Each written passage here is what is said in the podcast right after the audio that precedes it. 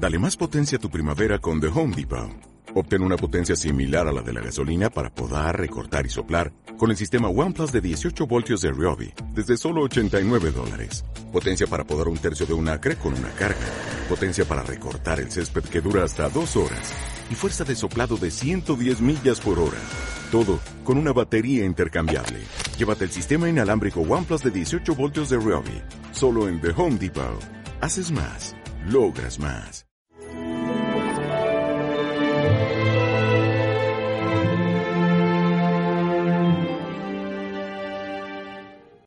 Dejáis a un lado el mandamiento de Dios y lo hacéis para después, claro, aferraros a los mandamientos de los hombres.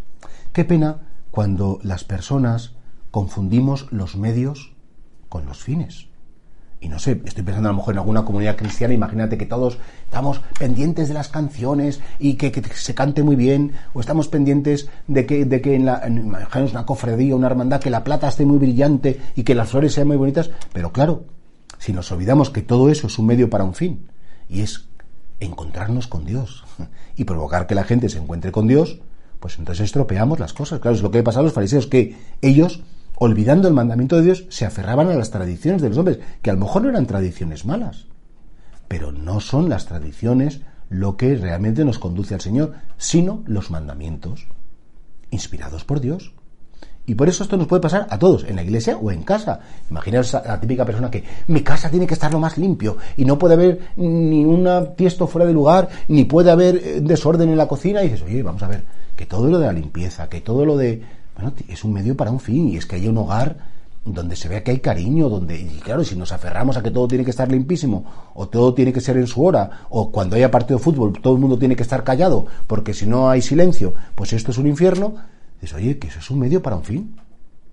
Entonces, es muy importante recordar siempre y actualizar de vez en cuando para qué estoy aquí. ¿Por qué estoy aquí? ¿Para qué estoy en la iglesia? ¿Por qué estoy en la iglesia? ¿Por qué tengo una familia? ¿Por qué salgo a trabajar todos los días? ¿Por qué limpio la cocina? ¿O por qué contesto por teléfono? Es decir, todo lo hacemos por algo. Y si nos quedamos en lo que hacemos y no en él por algo, al final lo vaciamos de contenido y nos olvidamos para qué sirve e incluso podemos faltar la caridad e incluso podemos, pensando que hacemos cosas buenísimas, herir, hacer daño y distraer.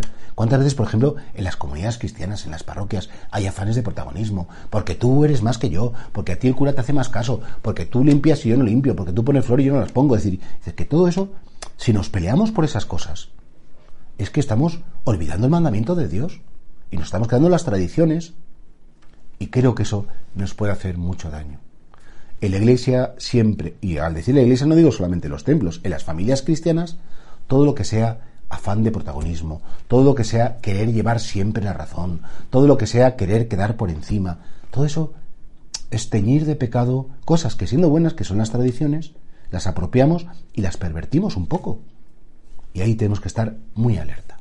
Muy alerta porque, porque podemos incluso creer que somos fantásticos porque cumplimos exactamente todo lo previsto, pero nos olvidamos del mandamiento de Dios. Y el mandamiento de Dios es que os améis unos a otros como yo os he amado. Nada más y nada menos. Con lo cual, hagamos un buen examen de conciencia y preguntémonos si nos quedamos en el medio y nos olvidamos del fin.